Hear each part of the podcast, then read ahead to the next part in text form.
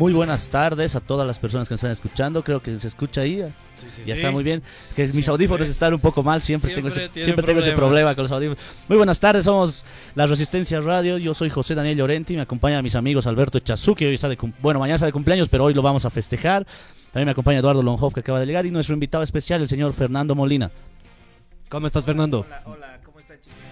Bueno, eh, ha habido todo un caos. Hemos comenzado un poco tardecito porque está trancado todo, realmente sábado en la mañana es como si fuera lunes, no hay ninguna diferencia, la única diferencia es que hace más, más calorcito, por lo menos en esta semana.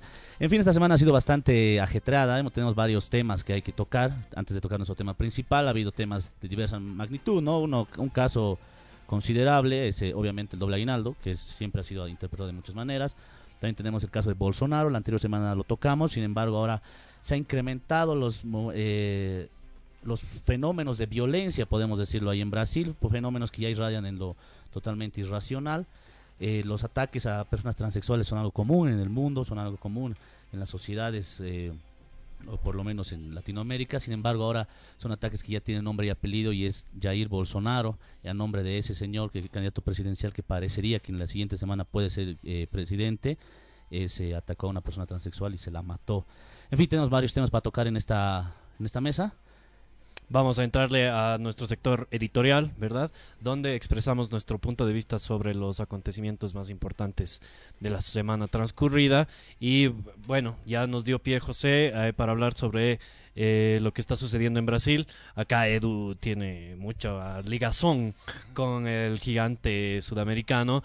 Y bueno, básicamente es el resurgimiento del fascismo, ¿no? Con un candidato eh, de extrema derecha y que no oculta sus filiaciones eh, racistas, clasistas, discriminadoras, eh, misóginas. machistas, por supuesto, etcétera, etcétera. Lo peor que uno pueda imaginar, el hombre lo dice de frente y lamentablemente ganó con, con una gran ventaja en la primera vuelta, pero ayer hablábamos acerca de algunas encuestas, José justamente nos comentaba ahí en los chats que eh, se redujo considerablemente la en encuestas, ¿verdad? La, diferencia con Haddad. Claro, la última encuesta que salió eh, hablaba de que Haddad tenía 47%, obviamente esto es, obviamente es una encuesta, no tiene que analizarse como tal, y Bolsonaro tenía 53%, la, se, redujo la brecha. Obviamente, eh, encuestas a favor de Bolsonaro manejan otro tipo de cifras, digamos, pero estoy hablando de una encuestadora que adivinó, por decirlo así, pero la, la victoria de de Bolsonaro en primera ronda, con 47%. Entonces, podríamos decir que goza de cierta credibilidad en el interior del manejo de, estadísticas. Hay un periódico en Brasil, de São Paulo, la Folha de São Paulo, ha lanzado una... Ah, han descubierto una investigación de cómo empresas de Estados Unidos están con los grupos de WhatsApp, o ah, sea, financiando, empresarios incluso financiando. También se habla de todo el la influencia de las redes sociales, ¿verdad? Eh, han salido, bueno, esto eh, sale un poquito de la temática, pero lo quiero tocar de pasada. Eh, existen, no llega mucho a nuestro país, que se queda más o menos en Estados Unidos y en Europa, el asunto del todo la censura por parte de Facebook hacia páginas opositoras. y a su vez financiamiento y promoción de candidatos, digamos, de un ala conservadora como Bolsonaro y se dice que bueno eh, ha influido fuertemente también en el apoyo que ha recibido. Fernando era es muy crítico a Bolsonaro, no he visto algunos posts en Facebook donde eh, se habla del resurgimiento del neofascismo y de que esto es una amenaza para la democracia en la región, digamos. ¿Cuál es tu percepción de lo que puede suceder en Brasil en los siguientes días y bueno y de lo que ha sucedido ya la anterior semana, las anteriores semanas? Sí, sí, estoy muy preocupado como ustedes porque efectivamente puede marcar un antes y un después, ¿no? En eh, procesos que se están dando eh, de debilitamiento de la democracia y de eh, reagrupamiento, digamos, de ciertos sectores muy conservadores de Latinoamérica que habían perdido pie durante las últimas décadas y que estaban detrás de las dictaduras militares, que son las élites que siempre se han opuesto a las reformas agrarias, a los procesos de eh, democratización de, los países y que em, actuaban en política pero de una manera más mediatizada, ¿no? Parece que los errores que se han cometido en eh, los procesos democráticos de los diferentes países les han dado chance para que eh, aparezcan ahora de, como alguien de, ustedes ha dicho, de, de, cuerpo entero, ¿no? Con la cara más... Más, eh, expuesta, digamos. En, ese sentido, Bolsonaro es un eh, ya fue diputado por 16 años, no es una persona que está en política, no es un, una nueva cara, digamos. Y su discurso siempre ha sido mantenido bajo esas ópticas. Sin embargo, lo que decía Fernando, digamos, a lo que yo también me, eh, me, adscribo, es el hecho de que muchos fracasos dentro de políticas culturales, ideológicas por parte de los sectores progresistas y democráticos en América Latina han provocado este resurgimiento del fascismo, bueno, del neofascismo, digamos, ¿no? Con sus propias características. Y Bolsonaro, de esa manera, tiene cierto apoyo en la clase media, que en otro hubiera votado tal vez por un Lula da Silva o tal vez por un, otro tipo de gobiernos con otra otras características. Así es, eh, tienes razón, eh, que quería tocar algo al respecto de eso. Eh, la plataforma ah, de la, Resistencia Bolivia, de la cual este programa es una expresión, realizó un seminario hace un par de meses en el que protagonizó a Walter Chávez y a Amanda, Dávila. Y eh, una de las intervenciones de Walter Chávez era eh, una crítica al gobierno eh, boliviano, pero en general se puede también extrapolar eso a una crítica generalizada, como dice José, a procesos populares, más o menos de izquierda, progresistas, de no generar ideología dominante, ¿no? Y de no hegemonizar en el territorio ideológico, cultural. Y bueno, yo creo que eso responde directamente porque estos estos eh, resurgimientos de, sectores ultraconservadores tienen que ver con eso, ¿no? Me parece una crítica y, bueno, un criterio bastante eh, veraz. Claro, hablan de tanto de hegemonía gramsciana, pero no se la aplica. Exactamente. o tanto de habla de Gramsci, hegemonía, hegemonía, sobre todo en la cultura, no tenemos políticas públicas culturales. Así ¿no? Solo tenemos, bueno, algo. Así es. Bueno, yo quería relacionarlo con otro tema que también ha sucedido esta semana. Habíamos hablado la anterior semana sobre el incidente con el periodista Jaime Iturri en Cochabamba. Y bueno, se vio unas, se vieron notas de prensa donde esta señora activista del 21F, Anielín Suárez, ¿no? Es eh, supuestamente respaldada por Bolsonaro, ¿verdad? Habían tenido eh, reuniones antes de que Bolsonaro sea candidato y en las cuales él le había comprometido su apoyo y luego tenemos este surgimiento de eh, reacciones de más o menos esa misma calaña y ha sucedido un, hecho lamentable con el vicepresidente, ¿verdad? En, Tarija. En Tarija, pues sí. Donde un... No, en, Santa Cruz. En Santa Cruz. En, la clínica ah, ah, en Santa Cruz. Fiononini. exacto. Entonces, este, comienzan a relucir estas actitudes, estas... Eh, acciones, estas conductas, pues por lo menos, digamos, eh, condenables, ¿no? Pero antes en Santa Cruz, con el defensor del pueblo, contaba con su esposo, ex esposa, no sabemos más, pero fue atacado por activistas del 21F. O sea, hay una ola de fascismo, de vejámenes absurda. Así es. No, sé si se podría calificar con fascismo, ¿no? Pero sin embargo sí son actitudes de intolerancia y fascistoides, podríamos decir, ¿no? Que se, que se han manifestado en la anterior con el periodista de la casa Jaime Turri, ahora con el vicepresidente, y, probablemente tal vez suceda, en, se vuelva una conducta habitual, porque no hay una reprobación de parte de la gente en redes sociales, que es más o menos donde estas personas tratan de llegar. Fuera de algunas personas afines al movimiento del socialismo o de otras personas que tienen determinadas posiciones un poco más democráticas y tolerantes, en una gran, un gran porcentaje dentro de redes sociales, no sabemos si sean fakes o no, sin embargo pueden crear opinión pública, eh, han aplaudido medidas de esta naturaleza, ¿no? Entonces, obviamente eso es peligroso para la región y con el presidente Bolsonaro puede eh, empeorar aún más, ¿no? Que esperemos no pase eso. En fin, teníamos un tema más antes de ingresar a nuestro tema del día, que era el doble aguinaldo. Del doble aguinaldo se habló tanto, yo eh, hace 13 años ando escuchando gente, eh, economistas opositores, que mencionan que Bolivia se va a ir al tacho, hace 13 años. Eh, que la inflación es despampanante, que no hay inversión, que una cosa que otra cosa. Y fuera de endeudados. Que estamos endeudados. Y fuera de algunas observaciones y críticas que se pueden realizar, parecería que nunca la chuntan, ¿no? Alguna vez hablábamos en un mensaje Obviamente no sé si todos estemos de acuerdo con esto, pero es que parece el trotskista, el comunista ortodoxo, que siempre dice que cada crisis económica es la crisis última del capitalismo, ¿no? Y ahora sí se va a caer, ahora sí se va a caer, ahora sí se va a caer. El, dogmático. El dogmático, el dogmático. Y nunca se cae, ¿no? Entonces creo que se aplica un poco el ejemplo en ese sentido. Y bueno, sí, eh, hay que aclarar que Lenin decía que hay que empujarlo, ¿no? Para que se caiga, no puede caerse por sí solo. Entonces, es muy los, los, ortodoxos no, no decimos eso. Los dogmáticos sí. Pero a ver, los troscos desde 47 con la tesis de Pulacayo están esperando eh, que la revolución está a la vuelta de la esquina y no llega, ¿no? Cuidado, cuidado, que Fernando Bueno, es. Fer- Fernando es extrotskista. extrotskista. Es verdad. Bueno, Fer- Fer- Fernando, en relación a esto, al, al doble aguinaldo, más o menos, ¿cuál es tu percepción? no Hay ambas, críticas, ¿no? Desde el empresariado y desde eh, la ultraizquierda también en el país, digamos, pero digamos tu posición personal o tal vez eh, ideológica, digamos, en relación a esto. Bueno, es una medida que tiene, mm, eh, ha tenido ya una cierta trayectoria y ciertos efectos en la economía que son dignos de análisis, ¿no?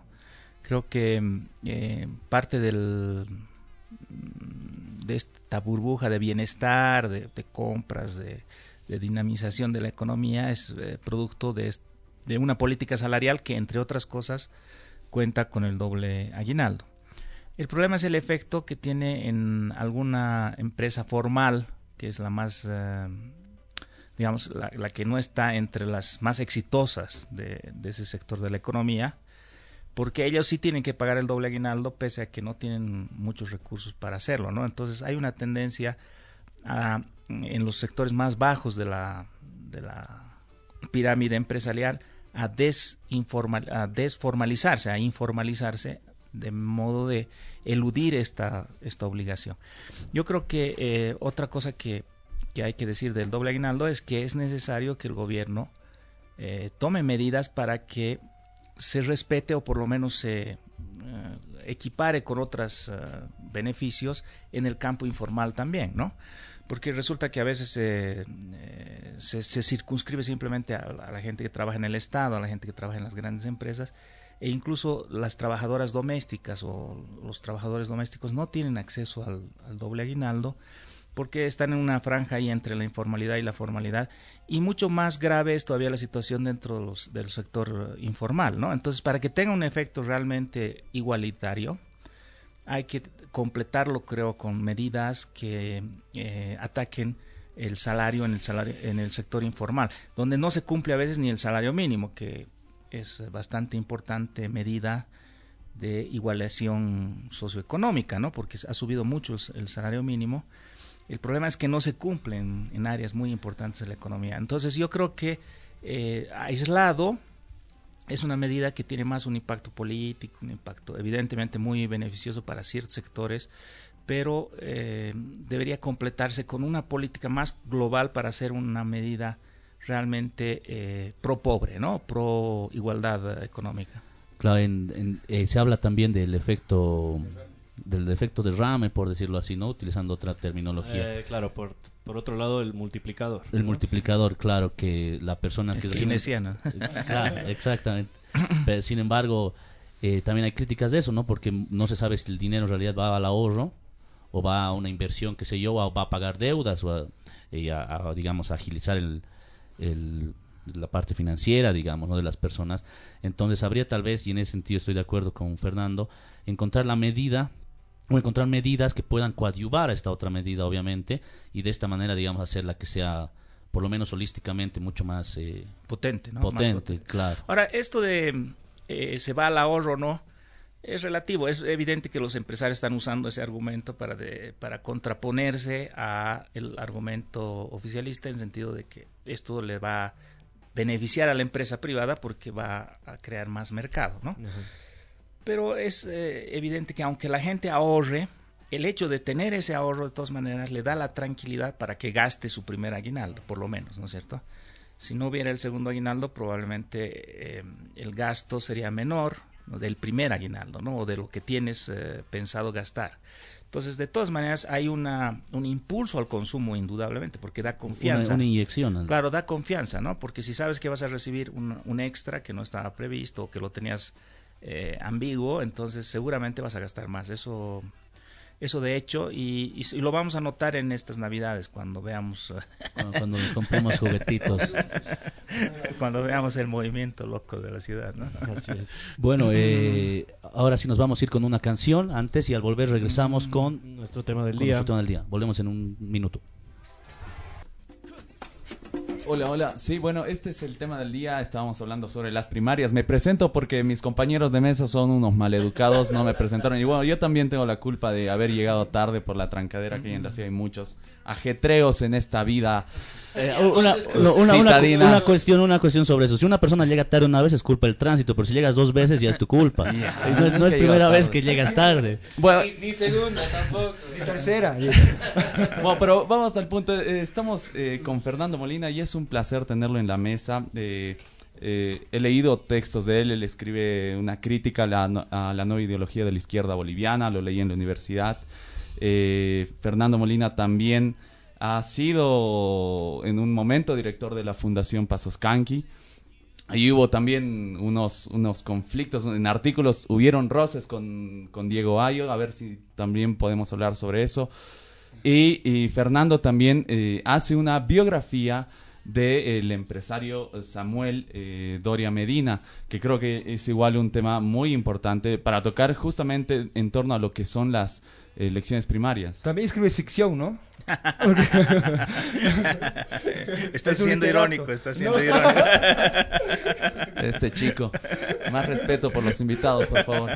Pero bueno, es un placer. Bueno, la, la coyuntura es esta, ¿no? Estamos en un escenario en el cual las elecciones primarias, eh, al parecer Carlos Mesa eh, se presenta como un posible eh, hegemón de la oposición, ¿no? Con una discursiva ciudadana, una discursiva que quizá Cayetano Llobet lo habría criticado ya como el ingreso a lo que es la pospolítica, ¿no? Le dice, tú abres el grifo de lo que es el populismo. Eh, y hablamos prácticamente de figuras que se presentan hoy en día como caudillos dentro de la oposición. Es decir, no vemos una propuesta política. Quizá no sea la etapa de propuestas, no lo sé, pero lo que estamos viendo son rostros que eh, justamente vienen de eh, un pasado político, todos son ya conocidos. Justamente una de las discusiones que tuvimos con los chicos era cuál va a ser el título de la mesa. Eh, elecciones primarias, eh, la disputa por la hegemonía en la oposición o elecciones primarias, los cadáveres políticos Los nunca mueren. Bueno, eh, tu comentario tiene muchos, eh, muchas aristas, ¿no? Habría que escoger algunas. Eh, en cuanto a la eh, presencia de, de- de personajes que ya conocemos de, de memoria, eh, creo que mm, sorprende para quienes esperaban otra cosa. Yo nunca he esperado otra cosa porque yo pienso que la política es, eh, es siempre resultado de una combinación de deseo con realidad, con posibilidades, ¿no? No basta el deseo para eh, eh, concretar nada. Y eh, era obvio que la, la visión de las plataformas era por un lado un poco idealista, un poco utópica, ¿no? En sentido de se vayan todos y vamos a crear a alguien absolutamente nuevo para enfrentar a- al gobierno. Y por el otro lado era un poco hipócrita porque quienes eh, decían eso al mismo tiempo también tenían su propio pasado político, ¿no es cierto? No eran realmente no políticos o ciudadanos, sino eran políticos sin partido, ¿no? Como se está mostrando ahora cuando las eh, muchas plataformas se están alineando en uno y otro sentido, ¿no? Eh, bueno, cuando decías eso hace unos meses atrás te, te ganabas un problema porque las plataformas estaban de moda, estaban muy populares, pero ahora ya lo hemos visto en, en la realidad, ¿no? Y no solamente plataformas, sino también eh, analistas y periodistas y, gente de las redes están en una en un momento de exhibición, ¿no? Y de amarre, digamos así, porque eh, finalmente la actividad política tiende a buscar el poder, ¿no? Eso es lo real. Eh, y el poder requiere eh, mecanismos para acceder a las elecciones, eh, para tener un buen desempeño en ellas y para obtener eh, finalmente puestos electos, ¿no? Entonces, todo eso que se hablaba tanto de en contra de los partidos, en contra de la, formalidad democrática, digamos, está cayendo por, por, su, por su propio peso. Ahora todos están necesitando de un partido, ¿no? Ahora, eh, la movida de mesa es, yo voy al partido, y con eso voy a terminar, ¿no? Voy al partido, pero sin volverme partidista, ¿no? Lo cual es una movida discursiva, porque finalmente lo que está haciendo es un partido político, ¿no? Es una movida discursiva que, como tú muy bien dices, eh, Nico, es un, un resultado de ciertas concepciones de eh, tipo estratégico electoral, ¿no?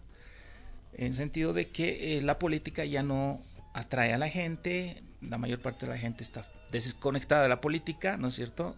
Jóvenes como ustedes son una excepción, porque la mayor parte de los jóvenes están en otra cosa. Y entonces em, lo que hay que hacer es proponerles otro tipo de, de enganche que no sea el, el, clásico político, ideología, programa, etcétera, sino tratar de causas, ¿no? causas eh, y además eh, esta relación eh, directa ¿no? En, a través del, de los medios de comunicación.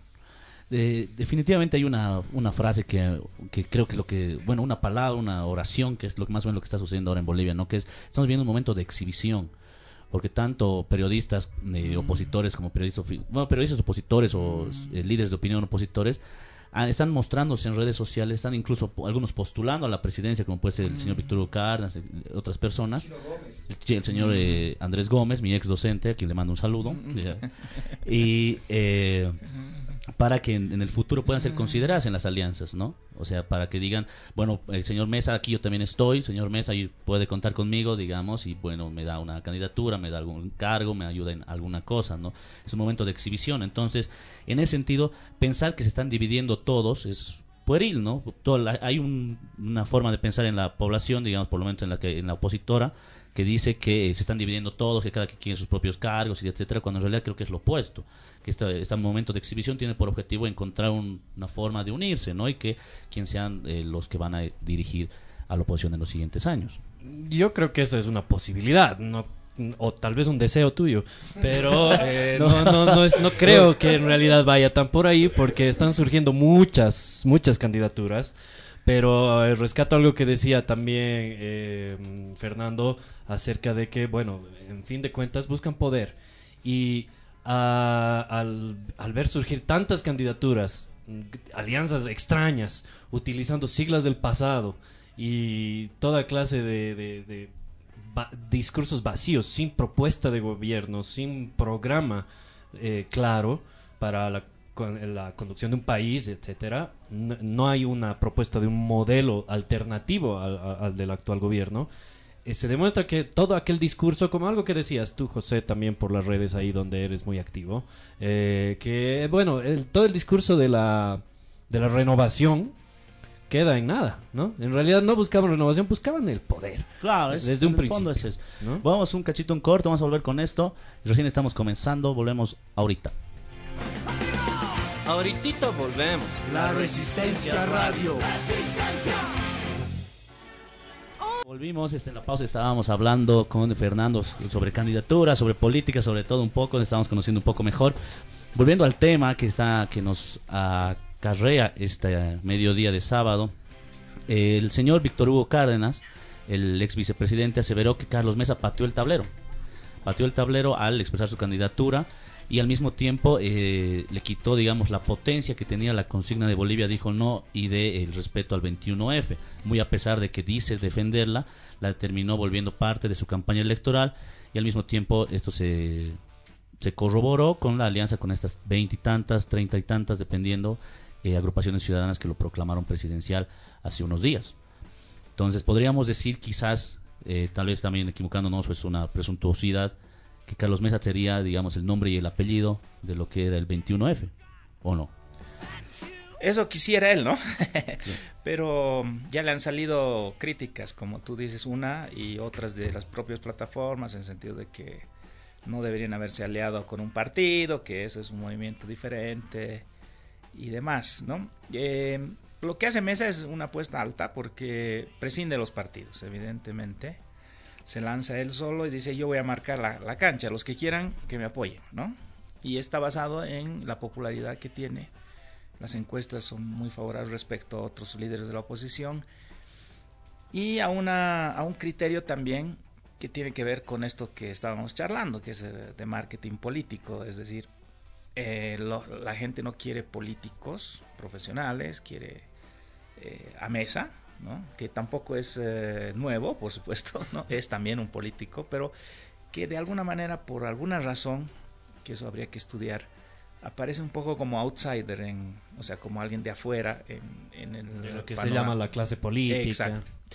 Pese a que ha sido presidente, vicepresidente y, Y que esto en política desde hace Y- muchos y, años. claro, ¿no? y como periodista también era muy, estaba muy vinculado con las élites de los 90. Entonces, eh, seguramente es su tipo de, de aproximación, que es una aproximación más como intelectual, como historiador, la que lo hace un poco distinto a los otros políticos. Y eso está siendo aprovechado por la estrategia, ¿no? Están tratando de decir, bueno, no, en realidad no los necesitamos. Eh, y bueno, a, ver, habrá, habrá que hacer apuestas, ¿no? Si ves las encuestas, parece que no los necesitan realmente. Pero la política no solamente voto, también es eh, organización, es movilización. Es también eh, dividir al enemigo. eh, hay que ver a- en qué medida la, med- la movida de, de mesa no está creando opciones para un segundo gran bloque eh, opositor que puede ocurrir. Si es que no hay más cuerpo en la candidatura de mesa, los que están fuera, o sea, los partidos, se pueden unir entre ellos y entonces ahí hay dos bloques opositores muy, muy fuertes, ¿no? Hablaste de dos cosas interesantes, de cómo estaban cambiando el nombre de mesa, ese debate será de mesa o no mesa, para intentar en vez de renovar, sino reciclar a mesa, y de los periodistas de, de mesistas, o un periodismo medio mesista que está ahí medio, o periodistas de closet, o mesistas de closet, digamos, digo yo, no, digo yo. Ahora, eh. No, dale, dale, dale, tranquilo. El- eh, lo, lo que yo quería preguntarte, Fernando, ¿es posible la unidad dentro de la oposición? Porque evidentemente, incluso recientemente eh, el presidente Evo Morales dijo, "A- ahora la oposición aparentemente eh, parece disputar por diferentes liderazgos, pero hay que estar listos para el momento que se unan, ¿no? Y evidentemente sabemos que tanto Víctor Hugo Cárdenas, Samuel, Mesa, todos están ahí eh, proyectando una imagen, ¿no? Proyectando una imagen que trata de disputar la cabeza de la oposición. Pero la pregunta es, eh, ahí también hay, hay, hay egos. Ah, hay egos. Yo, yo creo que hay, que hay egos dentro de la bastante oposición. grande seguramente. Y no, desde Revilla, eh, desde Rubén Costas, etcétera. Eh, pero tú conociendo también eh, en tu experiencia política, eh, viendo también el comportamiento de estos liderazgos, ¿existe la posibilidad de que haya un fraccionamiento en la oposición con miras a, las primarias y las futuras elecciones? Es decir, que hayan una dispersión de, de- candidaturas.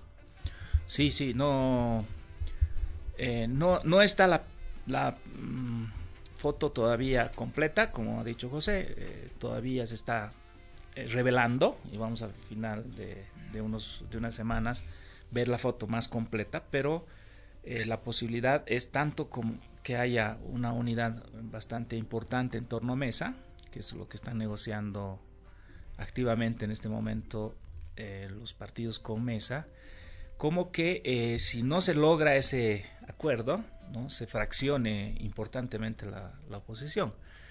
Eh, porque el, hecho de no, no participar para algunos grupos es, eh, es bastante importante obstáculo, digamos, lo suficiente como para que se lancen por su cuenta. Es decir, imagínense ustedes un, un panorama en el cual demócratas no participaría en las elecciones, o sea, es bastante inverosímil, ¿no es cierto? Muy difícil. Entonces, si no logran un acuerdo con mesa de demócratas, tiene que participar, ¿no?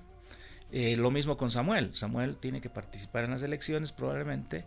Y si no hay un, un, bloque muy fuerte que lo incluya o que lo relegue, también va a participar. Entonces puede haber un, una, un escenario como el que hubo en el Brasil hace poco, ¿no? En, las, en la primera vuelta. Porque tenemos ahora también la segunda vuelta, ¿no? Como un mecanismo que permite a la, a la oposición, eh, digamos, intentar en la primera vuelta ser eh, el, el, grupo que pasa, digamos, en contra de Evo, y ahí eh, lograr recién la unidad total, ¿no es cierto? Entonces, eh, hay, hay, esa posibilidad de repetirlo el Brasil, donde se presentó el PT, se presentó el Partido Socialdemócrata, otro partido más, no me acuerdo bueno, cuál. Se presentaron dos centristas, podría decirlo, sí. el PT izquierda y Bolsonaro a la, a la derecha, más exacto. o menos. Eh, o sea, contra Bolsonaro se dividió en tres las opciones democráticas, digamos. Ajá, la, eh, en Bolivia existe la probabilidad no amplia de que exista eso, porque van a querer mostrar músculo internamente las, las facciones opositoras para ver quién va a la segunda vuelta con Evo, ¿no? quien tendría que recibir teóricamente todo el apoyo de la oposición para contrarrestar a Evo Morales. Pero ahí también se corre el riesgo de que eh, si Evo saca 10% más que su segundo, su inmediato competidor, igual es presidente. No necesita sacar mayoría absoluta. No necesita haber segunda vuelta. No necesita ¿no? segunda vuelta. Entonces complica sí. el panorama. Con- bueno, para ellos, ¿no? Claro, eso Eh, es- Otra vez para ti. Pero eh, para, para tus deseos Pa- pa- personales. parece que a mí me están aquí tipificando de mesista. Yo veo aquí un... Existe de closet, José. Ha, Transicionista. tra- ha prometido una transición pacífica con. Yo, eh, yo lo escucho aquí al compañero lanzar consejos y recomendaciones para la oposición, entonces me parecen deseos, me parecen deseos. Pero como dice Fernando, yo estoy muy de acuerdo, en, es una- un criterio bastante similar. Y yo veo que el- en la figura de Samuel Doria Medina y de Rubén Costas no hay una intención de eh, mm, ponerse de segundos a la cabeza de otro. Y, men- y Mes- Mesa no, a partir de lo que veo yo, no representa para ellos una posibilidad de liderazgo y que ellos se encolumnen atrás de él. No lo veo como algo posible. Quizás la urgencia los lleve a hacer eso, pero no lo veo posible. Yo creo que demócratas, eh, bueno, todo el movimiento de Rubén Costas va a ir por su cuenta, lo mismo Samuel Doria Medina, yo creo que eso está cantado. Y ya sucede este, este, esta posibilidad que dices, José, que en primera vuelta el voto sea disperso y Evo Morales gana y no hay segunda vuelta. Pero y es, no es el único. Ah, eh, también veo, por ejemplo, to- todo este movimiento del tercer sistema, ¿no? De, de la agrupación, yo sé que es pequeña, pero eh, Félix Pazzi realmente se considera presidenciable y yo creo que él se va a lanzar de manera de manera eh, autónoma, digamos, eh, individual, ah, con su organización, por supuesto, pero eh, por su cuenta. Y esto va a atomizar el voto y no, no creo que sea una cosa cantada la segunda vuelta. Pero la cosa, pero eso es lo que, que pasa con Rubén Costa, por ejemplo. Verde es una fuerza regional, o sea, no quiere la presidencia, quiere disputar un espacio de poder, sí, pero una fuerza regional, nada más. O sea, Rubén Costa quiere ser alcalde de Santa Cruz de la Sierra en las próximas elecciones. Y eso es nada más. Bueno, pues pero, pero para eso están las elecciones subnacionales. Oscar ¿no? Ortiz quiere ser sí, vicepresidente de mesa, Oscar Ortiz. Bueno, eh, eh, ahí, ahí justamente están las disputas de los egos, ¿no? Porque en realidad, si la oposición la tiene clara que Mesa es la cabeza, la disputa es la vicepresidencia y me imagino ahí también eh, cargos futuros, diputaciones. Senado- senadores, eh, etcétera, senadores, ¿no? senadoras. Claro, es el, el lado oscuro de la política. el lado oscuro de la política. Los grandes ausentes, bueno, l- eh, de- los grandes ausentes podríamos decir dentro de la política actualmente son eh, cruceños, solo hay un representante que es Rubén Costas, y mujeres. Hasta ahora no hay ninguna, ni siquiera vicepresidenciable. Se hablaron de algunos nombres, ¿no? Así en algunas encuestas aisladas. Sin embargo, siendo Santa Cruz el departamento que más eh, poder económico tiene y con más influencia política, teóricamente debería tenerla, y siendo Bolivia un país donde las mujeres son mayoría, todos los candidatos son hombres y son son collas. Entonces hay como que A mí lo que me ha sorprendido, porque Jaime Paz no me ha sorprendido, dado que no creo que vaya, pero está en esta exhibición, ¿no?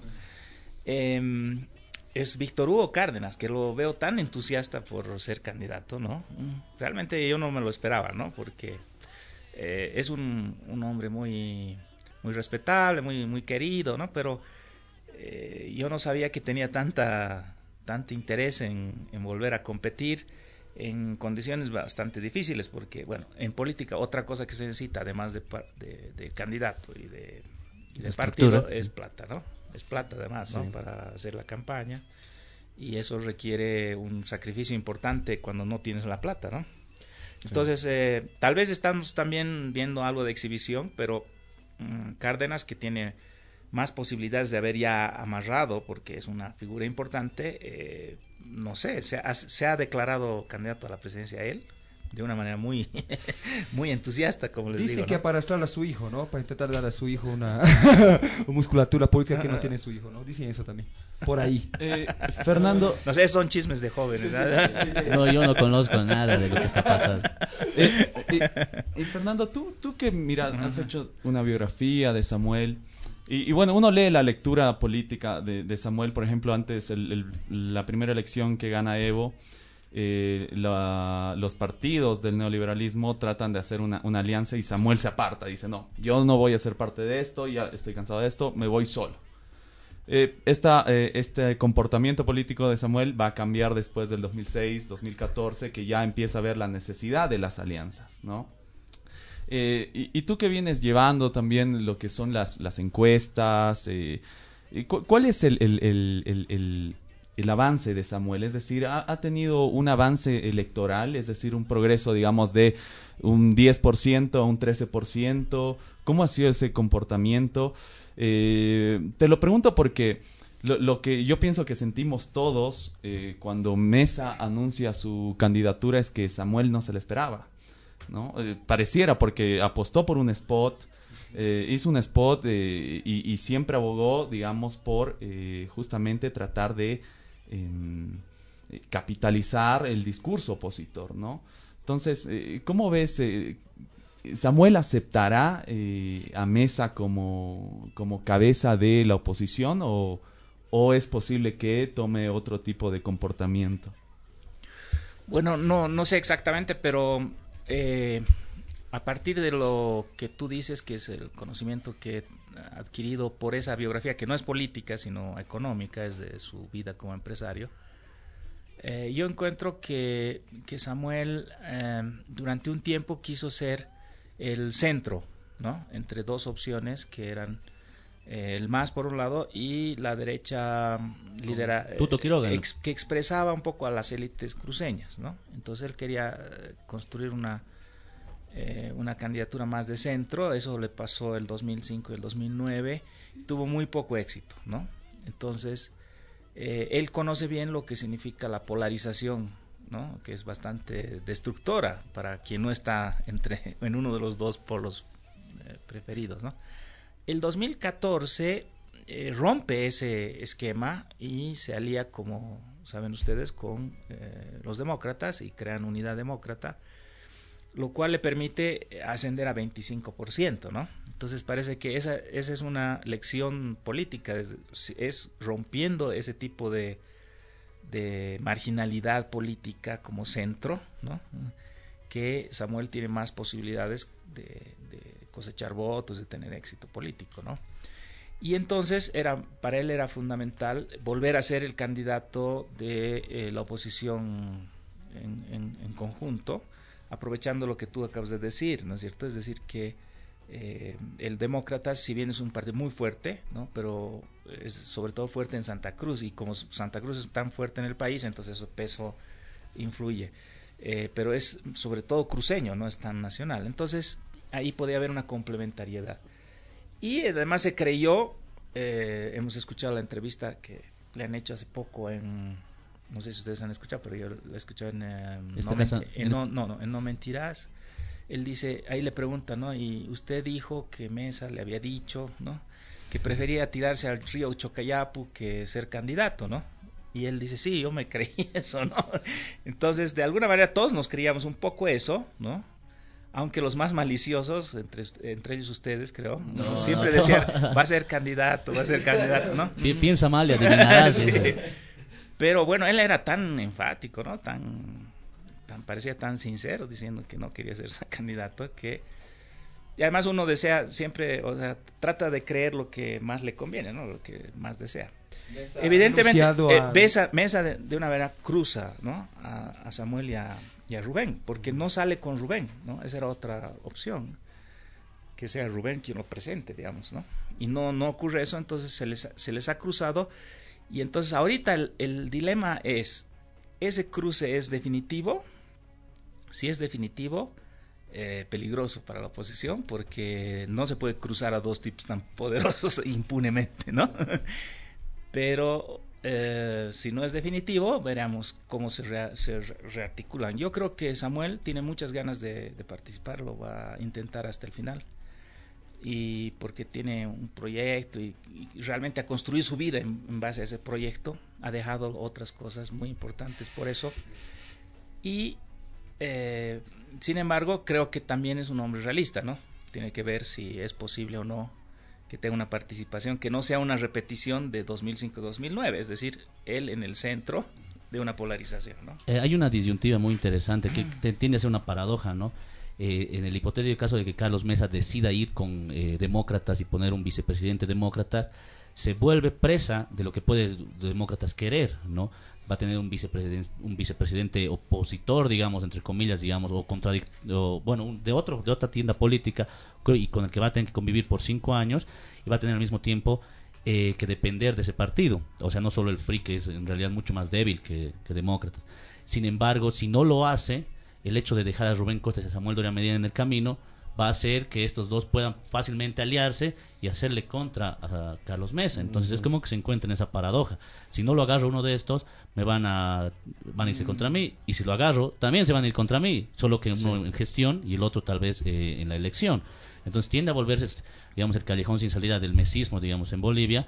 De ahí, digamos, otro tipo de personajes, ¿no? Que puede ser el mismo Víctor Cárdenas, eh, no sé, Luis Revilla, digamos, que también deben estar esperando que Carlos Mesa los tome en cuenta. Y si les pasa de largo y decide irse solo, también va a tener una oposición interna. Muy o sea, en, en resumen, yo creo que es muy inteligente tu análisis. Todo tiene una factura, todo tiene un precio que pagar, Claro. ¿no? En política es así. Lo que decidas siempre tiene un precio. ¿no? Así es. Yo al respecto tengo dos criterios para vertir. Eh, lo primero, relacionado a lo que decían ambos, eh, este cruce que ha hecho Mesa a demócratas, a Samuel y a, Rubén Costas, me parece que devela justamente el poco nivel de, coordinación, de integración, de, de, como quieran llamarlo, ¿no? De, digamos, de, de coordinación política. Sabemos que no existe, pero realmente demuestra una ausencia completa de aquello. Y si bien seguramente no es definitivo, como decía Fernando, no sabe si será definitivo, yo tampoco creo que sea definitivo, pero ya demuestra un muy poco nivel de, digamos, simpatía entre ellos y también esto, la factura que puede llegar más adelante, que sencillamente se dividan, ¿no? Que no piensen en un proyecto juntos. y que para nada piensen en un proyecto conjunto. Y por otro lado, eh, lo que dice José también, este hecho de lo de las planchas, ¿verdad? Eh, eh, si eventualmente la, la urgencia, la necesidad de unirse los lleva a, a acoplarse todos en una sola candidatura liderada, digamos, quizás por Carlos Mesa, que parece ser el candidato más fuerte, lo va a obligar a Mesa a abrir su plancha e, incluir a todos los que se sumen a la, a la, a la candidatura, a la unión, al frente, digamos, opositor. ¿Y esto qué significa? Otra vez la vuelta al pasado de coteos, ¿no? Y entonces, mm, cero renovación, nuevamente lo mismo, y un coteo espectacular que para, para no solamente para llenar planchas, sino para cargos y futuras, futuras Pero- posiciones. Tienes que tomar en cuenta también lo que hace el, el gobierno, ¿no? no es solo la oposición, porque no está sola. Lo que ha hecho el gobierno es crear esta ley de organizaciones políticas, ¿no? Porque este era un proceso que tenía que ir lentamente y irse tejiendo y ¡pum! aparece la primaria, las primarias y los pone un poco en una situación, o sea, eh, no hay que, no- evidentemente no es una oposición, eh, digamos, eh, muy desarrollada, muy madura, es verdad Ni cohesionada. ni ¿no? cohesionada. Pero eh, no, es, no es solamente chacrerío de ellos, o sea, inutilidad de ellos, sino también está actuando contra un eh, rival poderoso que tiene muchos recursos, que tiene dos tercios en, la Asamblea, que puede hacer muchas cosas, y que ha estado actuando sistemáticamente para eh, lograr un, eh, un temblorcito dentro de la oposición que le dé ventaja electoral. ¿no? Lo- Los tiempos políticos, son las primarias, todo eso, Nico, te interrumpiste. que- No, no, Y, y bueno, no, es, no hay una renovación, sino un reciclaje político de los mismos. Las mismos. Los mismos cadáveres, como dice el título del programa, cadáveres políticos están resucitando, zombies políticos. Bueno, entrando... No sé si son, no es cadáver el que está parado todavía. Ah, Eh, Son- En política no hay muertos, eso es lo que tienes que saber. Eh, Esa es la idea, pero, pero yo los considero los muertos vivientes acá. son zombies. Los fantasmas que no quieren morir. Bueno, vamos, ya nos dicen en cabina que tenemos que ir yendo a las conclusiones. Eh, yo quisiera dar eh, mi conclusión eh, rapidito. Yo pienso evidentemente que, como eh, dijiste José en una oportunidad, eh, aparentemente con Mesa, con la postulación de Mesa y la aprobación de la ley de organizaciones primarias, el 21 de febrero su- se ha superado. Ese ambiente de polarización que significaba el 21 de febrero se ha superado y al parecer eh, eh, este, vota- eh, este votante que estaba descontento con el oficialismo está canalizando en estas candidaturas su, eh, su descontento, ¿no? Entonces, el ambiente de polarización se ha superado. Entonces, la pregunta, que, que como conclusión me la quedo, es ¿a qué va a apostar la oposición, no? Eh, Raúl Pañaranda recientemente sacó un artículo eh, avalando la, la agresión a, a Jimmy Turri. Recientemente vimos el escupitajo al vicepresidente. Eh, Perdón, no, no solo avalando, sino incitando a que se repita y que se realicen esos actos. Exacto, entonces aparentemente también existe un polo en la oposición que quiere ir otra vez a la polarización y a la violencia, ¿no? Y aparentemente que apuesta por una especie de campaña de miedo y odio dentro de lo que van a ser las futuras elecciones, ¿no? Por eso yo no creo que se haya superado la polarización, sino que se está transformando, se está volviendo más eh, electoral, ¿no? En fin, creo que ya nos tenemos que ir. Nos piden allá en cabinas que nos retiremos porque tienen que hacer otras cosas. Bueno, fue un placer nuevamente acompañarlos. Agradecer a Fernando por la por la participación, por los eh, criterios vertidos. Nosotros nos Gra- vamos. Gracias por eh, el entretenido momento. No, so- solemos ser muy muy chistosos, solamente que la gente nos considera malos. Ma- malos chistes. hacemos. Bueno, bueno, gracias. Yo soy José Llorenti y no- nos vemos el siguiente sábado. Chao, chao, hasta el próximo sábado. Chao, chao, chao, chao todos. Bueno, gracias, gracias. Nos vemos el próximo sábado. Esto fue La Resistencia Radio. Soy Nicolás Melendres. Adiós. Eh, hacerles recuerdo que en el Café Semilla Juvenil eh, se tendrá una charla eh, dirigida, bueno, eh, hecha por eh, Javier García y les invitamos a asistir allá a San Pedro. Mi nombre es Alberto Chazú. Hasta la siguiente semana con La Resistencia Radio.